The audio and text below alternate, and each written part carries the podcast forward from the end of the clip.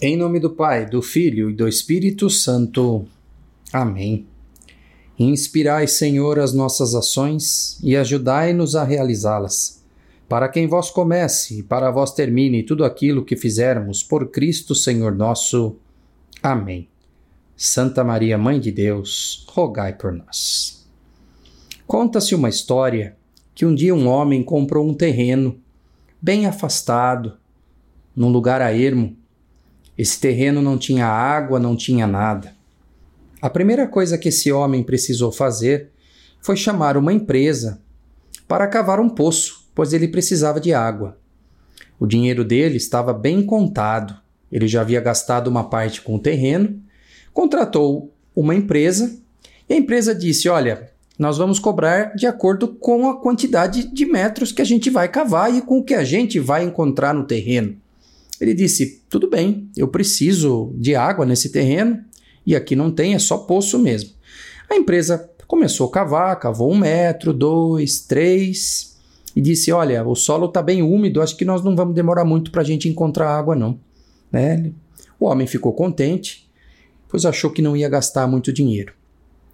Mas aí foi quatro, cinco, seis, sete, dez, doze, quinze metros e nada de água.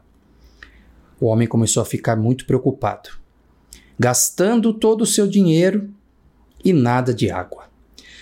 De repente, por volta dos 20 metros, a empresa perfuradora encontrou uma rocha.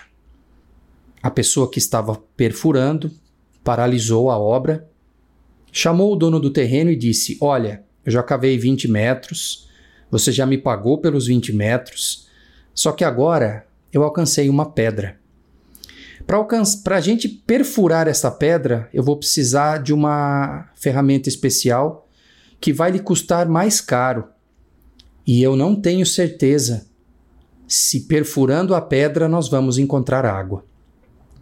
O homem pensou, pensou e ficou no seguinte dilema: Meu dinheiro está escasso. Ou eu paro agora e perco tudo o que eu gastei e fico com o terreno sem água, ou eu arrisco mais um pouco e tento encontrar água debaixo da rocha. E foi o que fez. Pediu para o homem continuar, a empresa trocou de, de máquina e perfurou a rocha. Perfurou, perfurou, perfurou até que passou pela rocha e encontrou água cristalina. O homem acabou praticamente com todo o seu dinheiro. Porém, agora ele tinha água, e com a água ele fez a sua plantação, e essa plantação gerou o seu sustento. Essa, muitas vezes, meus queridos amigos, essa é a nossa caminhada de conversão. Quando nós conhecemos Jesus e começamos a nos converter, é aquele solo úmido, é aquele solo que indica que vai ter água logo logo. É uma descoberta muito grande, ficamos maravilhados, contamos para os outros. Mas com o passar do tempo, como aquela máquina foi perfurando, perfurando e não achou água. Nós também, nós vamos nos acostumando com a ideia e vamos voltando à nossa vida. Vamos nos acostumando com as coisas, com os pecados, até que de repente a gente pode encontrar uma pedra, uma pedra muito grande, uma pedra dura, e o que você faz quando você encontra uma pedra muito dura no seu caminho? Você desiste? Perde todo o investimento que você fez? Para e se acomoda? Ou você investe todo o seu dinheiro, no caso seria toda a sua vida, para perfurar esta pedra, ou seja, para passar pela sua dificuldade?